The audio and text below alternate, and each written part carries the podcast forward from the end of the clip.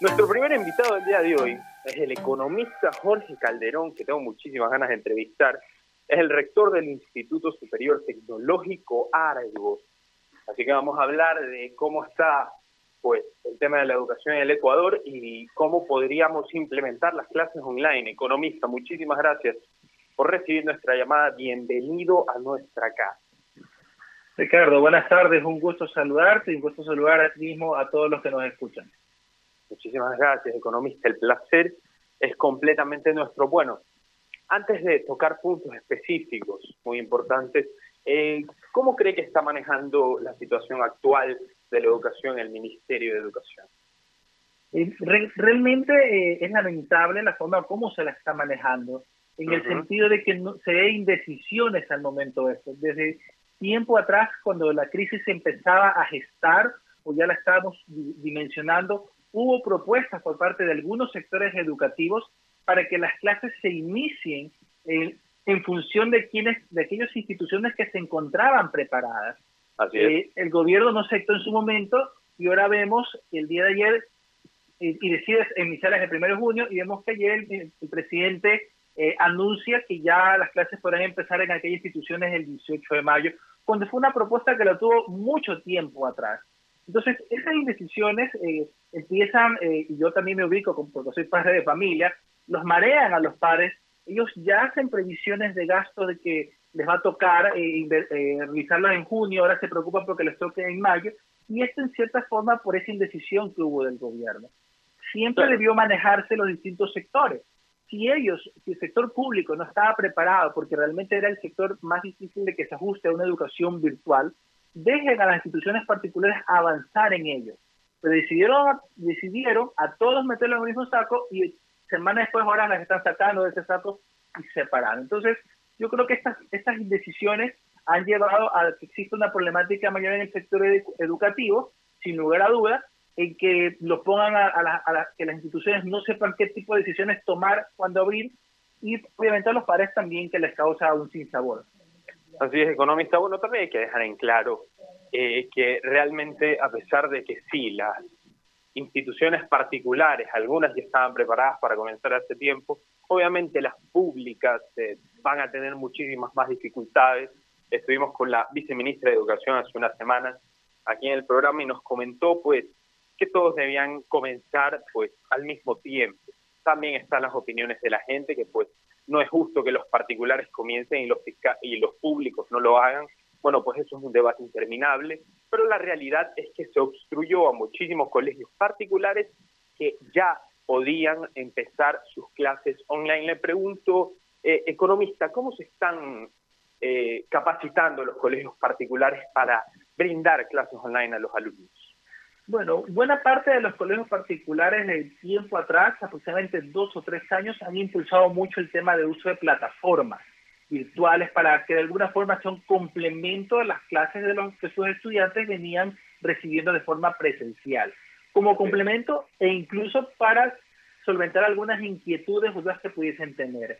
Eh, una prueba de fuego eh, se dio en el mes de octubre del año pasado, cuando tuvimos la protesta, y algunos colegios que, eh, o todos que nos vimos afectados en alguna medida, los colegios utilizaron para poder continuar con los materiales. Entonces, ya viene cierto aprendizaje y obviamente ahora nos encontramos con una prueba de fuego de tamaña magnitud que nos lleva incluso a, a pensar en una posibilidad de que todo el año lectivo sea virtual. El, el ministerio no ha descartado todavía esa, esa, esa alternativa, porque mucho depende de cómo se vaya dando eh, la propagación de la enfermedad, la reactivación económica, si no hay una segunda ola, entre otros criterios. Pero yo creo el, que los colegios... Sí. sí, el Instituto Superior Tecnológico Argos ya está preparado para dar clases online. Sí, en efecto, nosotros veníamos trabajando ya con una plataforma online, en este caso que se llama Blackboard, y, y que justamente iba a comentarlo con, con, la pregunta anterior, al igual que otras instituciones educativas veníamos trabajando en eso, más que todo como una forma de complementar la educación. Ahora más que nunca eh, es el desafío de que toda la educación tiene que darse a través de esa vía. Obviamente eso significa que no solo las instituciones, sino también los docentes, los estudiantes, tengan que eh, enfrentar ese desafío y es en conjunto. Por ello las instituciones lo que deben realizar es procesos de acompañamiento, de capacitación al docente, en el caso de las instituciones educativas de nivel básico y medio, a los padres y a los estudiantes en general, para que puedan alcanzar o, aprovechar de la mejor forma este recurso que es la educación virtual. Es la educación del futuro, sin lugar a dudas. Ya se brinda una educación virtualizada eh, de manera importante en otros países. Acá no ha despegado lo suficiente, pero hay que aprovechar las potencialidades que tiene. Claramente hay diferencia entre la educación presencial y virtual. Hay pros y contras, sin lugar a dudas. Pero en las circunstancias que tenemos, no podemos detenernos o no podemos dejar de prepararnos o estudiar.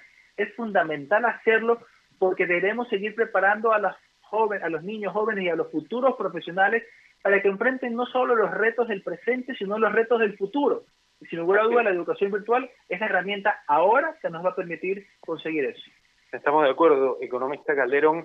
Eh, también eh, una duda que yo tengo personalmente es si es que los colegios particulares que ya tienen la plataforma online disponible o ya lista para usar, usan la misma plataforma y van a utilizar, por así decirlo, el mismo modelo de clases. ¿Por qué? Porque usted es uno de los tantos rectores que ha pasado por este programa y le hemos preguntado a estos rectores, ¿qué pasa si yo tengo una familia extensa de 5, 6, 7 hijos y solamente poseo dos o tres computadoras en mi casa? Si los siete hijos, hagamos el ejemplo, los tengo en el Instituto Superior Tecnológico Argos, voy a poder eh, con dos computadoras eh, alimentar en el ámbito educacional a mis siete hijos?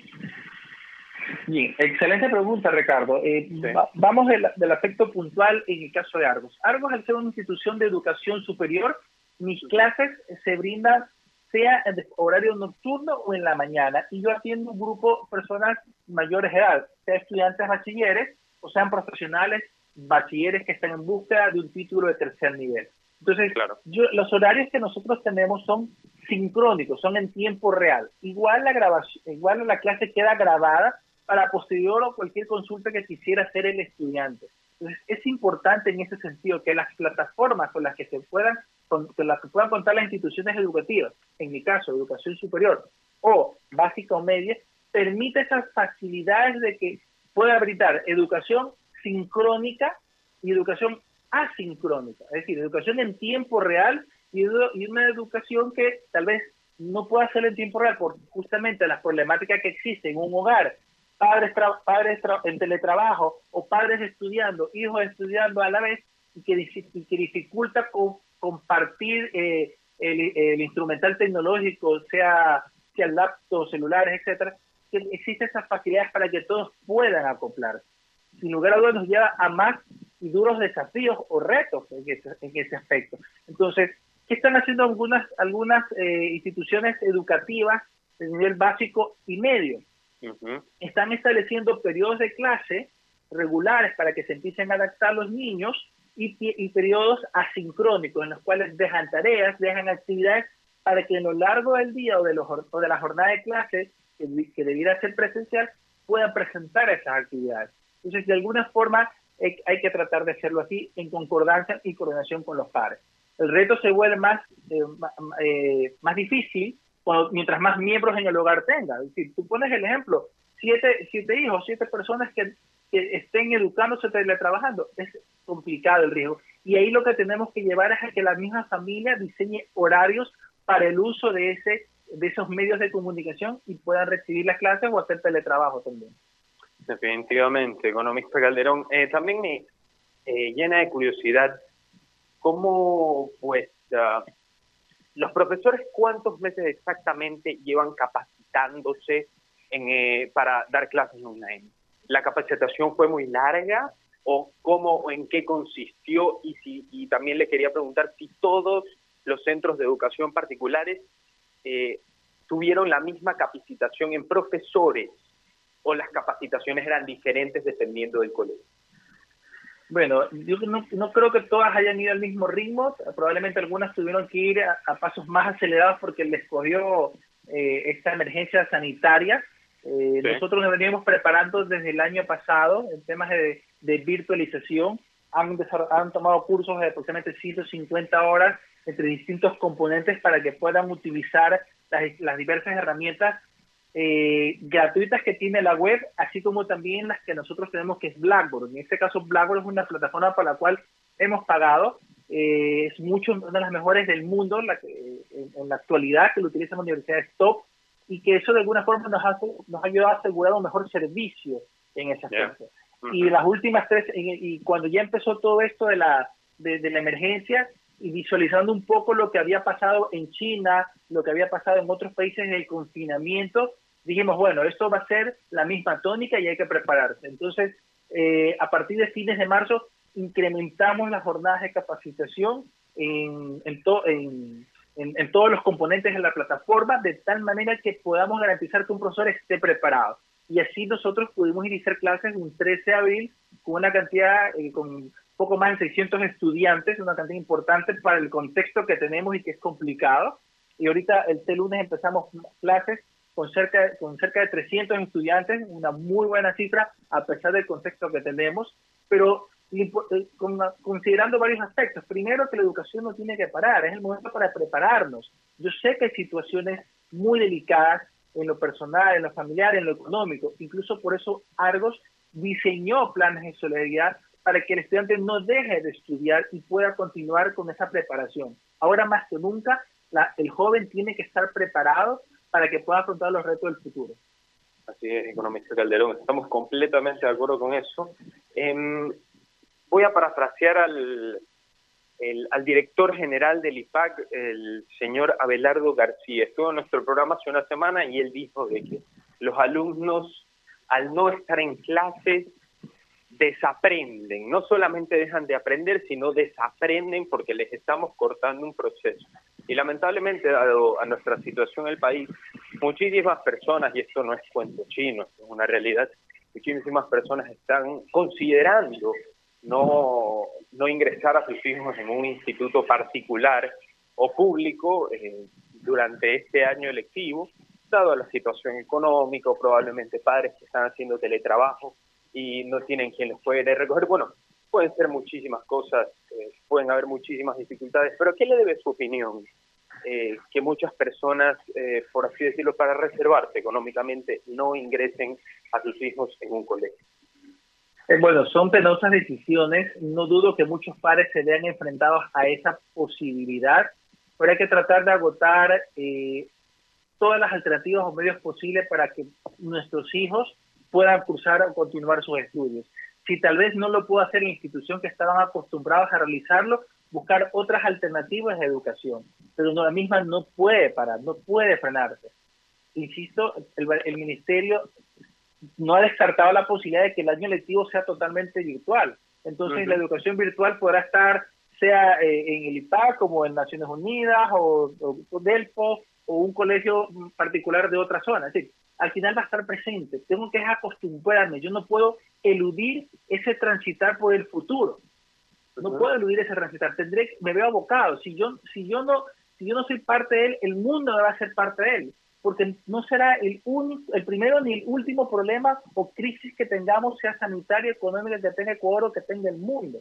Entonces, ¿qué pasa Dios no quiera no ocurra, pero si el próximo año ocurre una igual situación peor, serán dos años sin estudiar, será tres años sin estudiar. Entonces hay que tratar de ver las posibilidades. Yo comparto el criterio de, de, Abelardo en el sentido de que hay que tratar de ver alternativas, medios. Insisto, sé que la situación económica y sanitaria es delicada, pero debo buscar alternativas.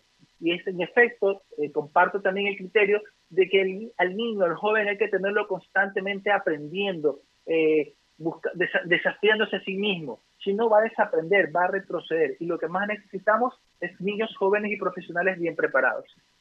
Así es, economista. Antes de preguntarle, que me interesa mucho que me dé su opinión sobre... definitivamente hay padres que tomarán como decisión final esto de los chicos de quedarse en casa, si sea por este año elegido, a pesar de que sea una mala decisión, a pesar de que los mismos reconozcan tal vez sus condiciones sean simplemente pues deplorables, por así decirlo, y no pueden meter a sus hijos al colegio. Después le quiero preguntar qué les recomendaría a estos padres para que sus hijos no se queden todo el día en la casa haciendo absolutamente nada.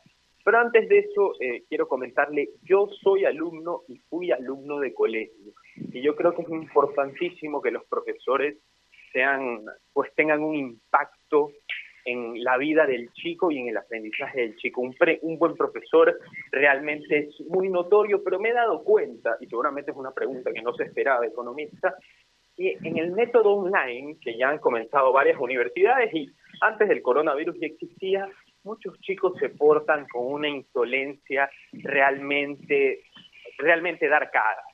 Chicos que mientras el profesor está haciendo su mayor esfuerzo, está haciendo su trabajo a través de la pantalla y un chico en la pantalla sale y hace algo chistoso o sale desnudo, cosas que se muestran en redes sociales o lo suben al, a este famoso TikTok. Bueno, usted sabrá, eh, yo creo que esto debe ser sancionado, esto, esto debe ser publicado porque no solamente me parece una falta de respeto a la institución, sino al profesor que dignamente quiere trabajar y por así decirlo un muchacho majadero viene con sus malcriadeces y simplemente quita totalmente el ambiente de clase eh.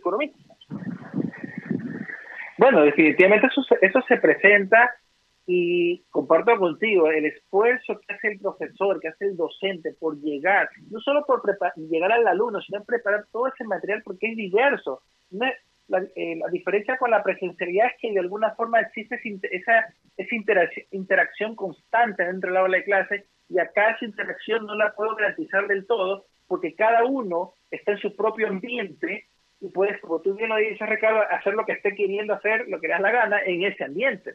En cambio, en una presencialidad tú tienes un solo ambiente para todos y las normas de respeto se dimensionan para todos. En cambio, acá, al manejar cada uno de sus ambientes, definitivamente genera esas complejidades. Entonces, ¿qué sugerencias se pueden dar en ese, en ese aspecto? Que las clases busquen ser lo más dinámicas y atractivas posible. El material de clases sea utiliza, que se utilice, sea lo que enchufe a, las, a los jóvenes. Tengamos presente que las generaciones actualmente que se educan son unas generaciones tan, tan dinámicas que si tú 15, 20 minutos no le diste un contenido que, concreto, que no le diste un contenido que le impacte, tú lo perdiste, incluso en las mismas clases presenciales, porque tú lo ves al alumno que se agacha la cabeza y que está con el celular buscando contestar o hacer algo, porque lo perdiste. Entonces, nos lleva a más retos como docentes a saber cómo llegar, llevar esa información y más aún en ambientes distintos y que solo la pantalla es mi única forma de contacto. Por supuesto, establecer reglamentaciones en las en esas aulas virtuales, en esas clases virtuales, para que así los, el estudiante se pueda comportar. No va a, no va a faltar el alumno majadero, como tú lo señalabas, eh, el, que, el, bromista, por, por, ponerle otro, otro término, que quiera hacer, que quiera hacer de, circo la clase, pero está en el comportamiento de los profesores, de los lineamientos que se den, de las sanciones que se den, porque esto no quiere decir que porque esté en su cuarto, esté en la sala de su casa, puede hacer lo que quiera. Esto tiene que desde ya ser normado, no es la misma, no son, no son necesariamente las mismas normas que se establecen en un colegio, en un patio, en un aula, sino que desde ya se establezca y que se le indique a los padres cuáles son las sanciones por las en las cuales eh, eh, se, se, le daría a un estudiante si comete algún tipo de infracción, que las conozca desde ya, que las sanciones sean grabadas, para que de esta forma se tenga la evidencia del comportamiento de los estudiantes. Yo creo que son formas que nos podrían ayudar en cierta manera a mitigar los problemas que se puedan presentar en estas aulas virtuales. Nos lleva a desafíos, pero si hubiera duda, la forma como nos hemos venido comportando en la presencialidad no va a ser las mismas para aplicar en la virtualidad. Así es, economista. Dos últimas preguntas que se nos está acabando el tiempo. Eh, la primera, eh, el tema de los chicos que se quedan en casa, no solamente de los chicos que se quedarán en casa, sino de los que están en casa ahora. Usted dice que somos muy dinámicos, bueno, esta generación, que todavía soy un chico de 19 años, eh, esta generación es muy dinámica, ¿qué debe hacer el padre, el patrón de la familia, o la madre, da igual el caso, para que su chico no esté ocioso todo el día, en el celular, en la computadora, durmiéndose a las 10 de la mañana, levantándose a las 10 de la noche. ¿Qué se debe hacer? ¿Qué recomendaciones le da usted, economista, a estos padres que están en esta situación? Bueno, sin lugar a duda es importante el acompañamiento de los padres. Yo sé que los padres tienen muchos temores porque piensan o asumen que van a asumir el rol docente. No, aquí estamos hablando de, que van a tutoriar, van a acompañar, van a asegurarse que el, su hijo cumpla con las cosas. Y esto va a ser importante porque los va a ayudar a cumplir con responsabilidades de desenvolverse solos. A veces muchos estudiantes desaprovechan lo que aprenden en clase porque dicen, ah, no, igual tengo al docente, tengo a mi profesor en la, en la clase, le puedo preguntar. Ahora ya no, no es posible. Entonces sí es importante que los padres colaboremos en el aspecto de establecer rutinas, establecer horarios de estudio, de clase. Sugiero a los padres, yo lo estoy aplicando con mis hijos, levantarlos como que fueran al colegio, que tal vez no a las 5 de la mañana.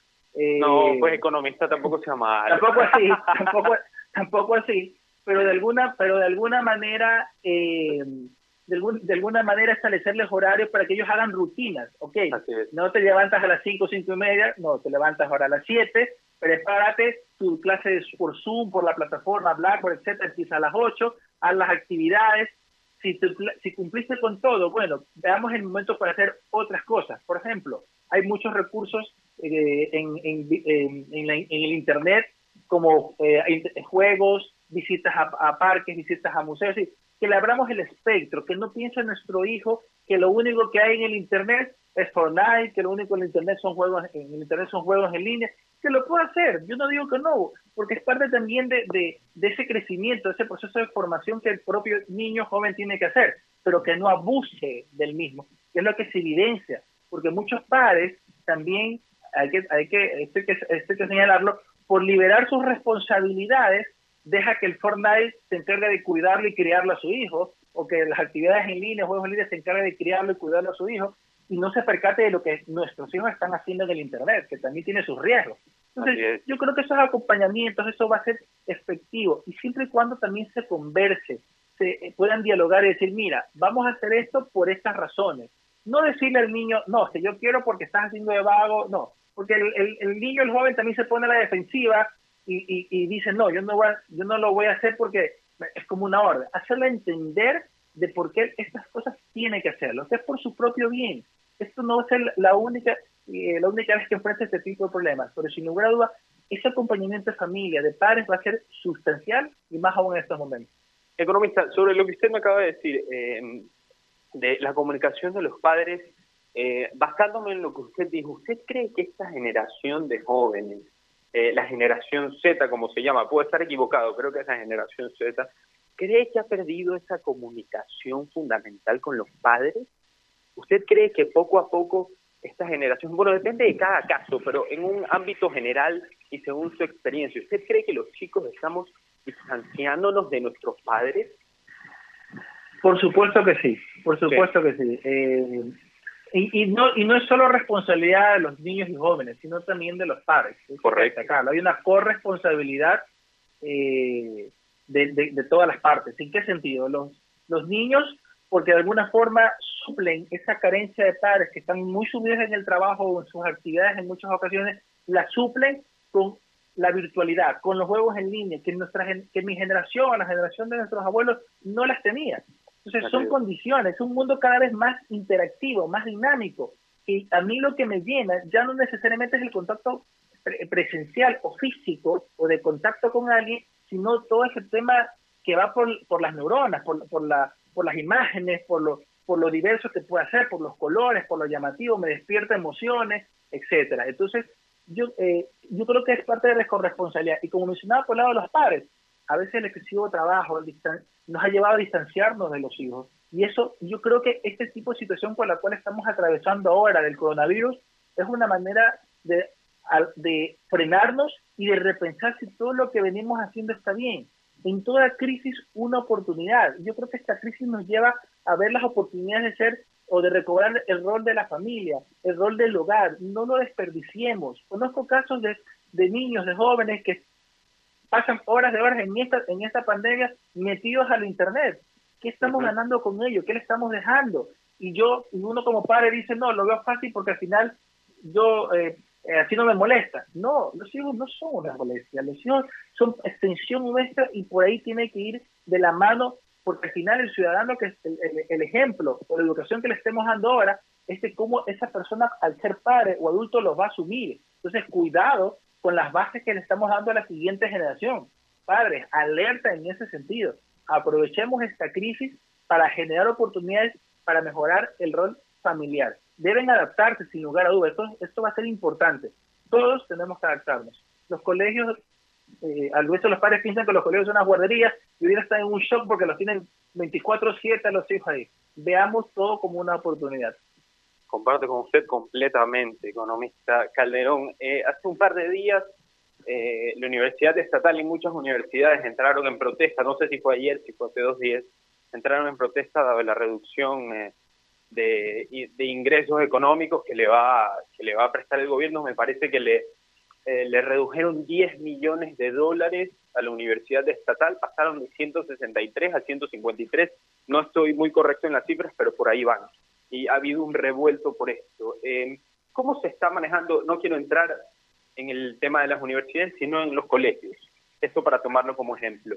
¿Cómo se están manejando los colegios económicamente? ¿Por, ¿Por qué pregunto esto? Porque todo es un efecto dominó seguramente van a haber menos alumnos, menos alumnos van a tener que pagar.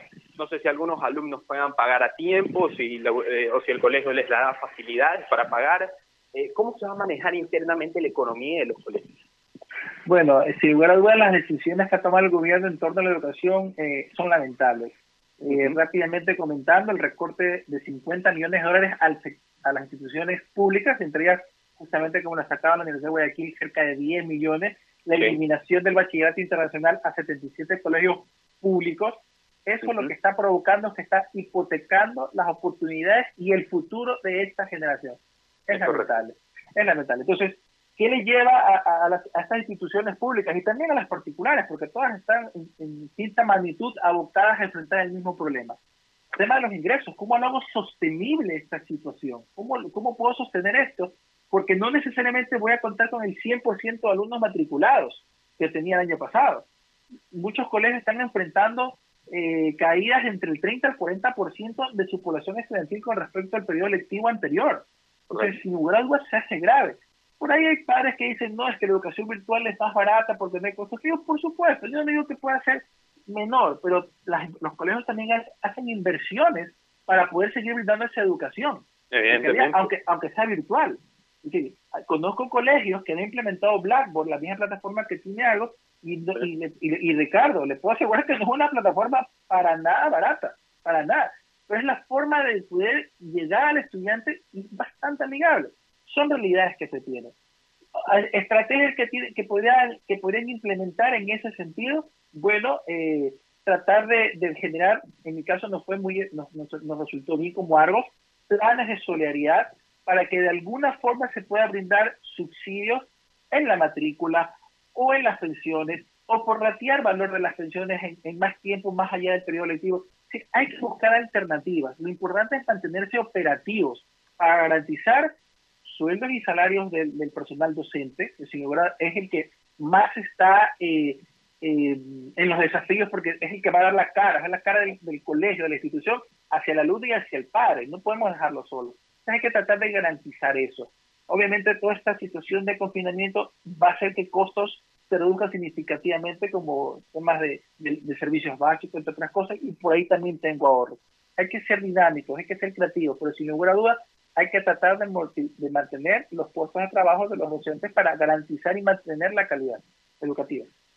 Definitivamente, economista Calderón, eh, me encantaría seguir muchísimo más tiempo con usted. Ya me queda la última pregunta. Encantado. Eh, eh, yo soy un padre, hagamos la suposición, y todavía no sé en qué colegio ingresar a mi hijo, o sorpresivamente he dicho, bueno, voy a confiar en el Instituto Superior Tecnológico Argos. ¿Por qué mi hijo, no tengo hijos, estoy haciendo una suposición.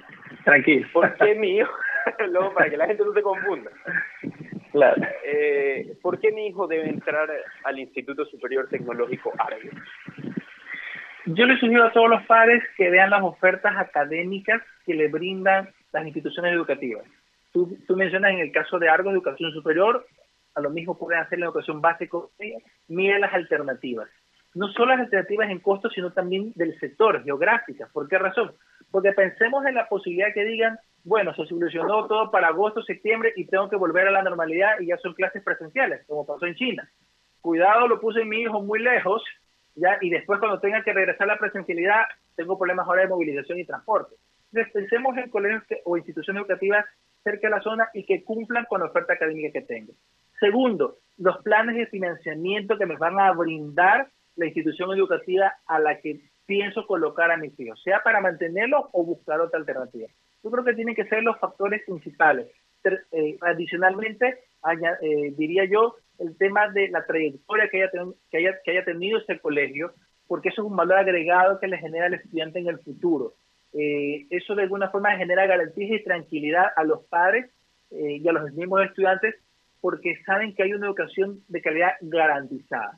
Esos aspectos serán fundamentales. Insisto, primero, el tema de la oferta académica. Segundo, las, las estrategias o planes de financiamiento. Tercero, la trayectoria que pueda tener el plantel. Serían recursos que nos podrían servir ahora para tomar decisiones trascendentales para el futuro. Así es, economista Calderón. Economista, muchísimas gracias por recibir nuestra llamada. Eh, le deseamos mucha suerte a su institución, usted como rector, para afrontar este año lectivo que viene en los próximos meses. Y como digo, ha sido un placer tenerlo acá y esperemos que muy pronto lo tengamos para otra entrevista, si esté del plazo. Ricardo, con todo gusto, gracias también por la, por la entrevista. Es importante eh, que se discutan en estos espacios lo que está pasando actualmente y más aún que la educación. Y tener presente a todos los que nos escuchan que la actitud con la que tomemos el presente es la forma como vamos a condicionar nuestro futuro. Así es, economista. Muchísimas gracias.